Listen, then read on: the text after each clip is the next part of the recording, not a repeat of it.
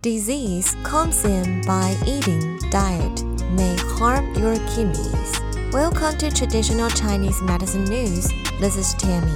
For correct medication, it's necessary to consult a doctor or medical personnel with relevant background. Today's news article is written in the Zhongguo Yao Daobao there is a saying that disease comes from the mouth. Many heavy tasting foods not only affect our digestive system, but may even affect our kidneys. Data show that hypertension, diabetic kidney disease, hyperuricemia, and drug induced kidney damage have become the causes of 80% of kidney disease in recent years. And these causes of disease are all related to eating. A chief physician of Department of Nephrology introduced how kidney disease caused by eating.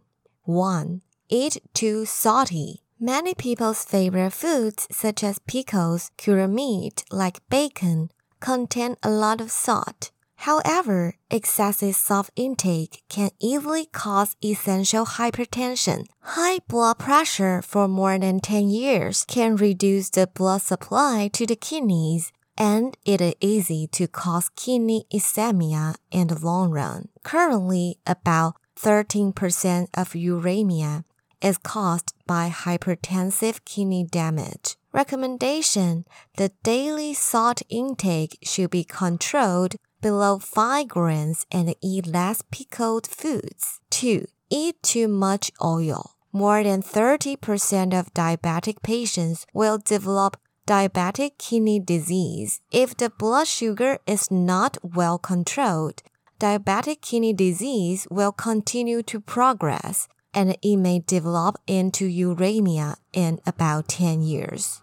Recommendation Eat more fresh vegetables and fruits eat more lean meat and fish with high protein content, and eat less fatty meat with high fat content and seafood with high cholesterol.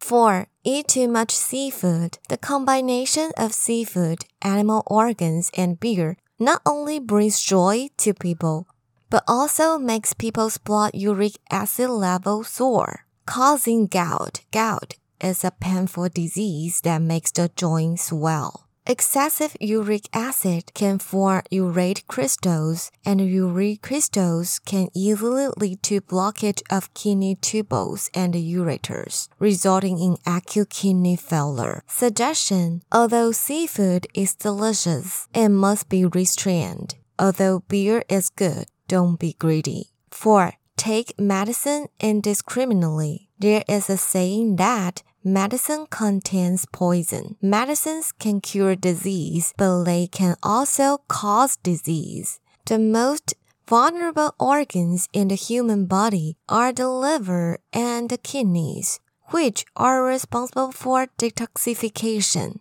Commonly used antipyretics are one of the main cause of drug-induced kidney damage.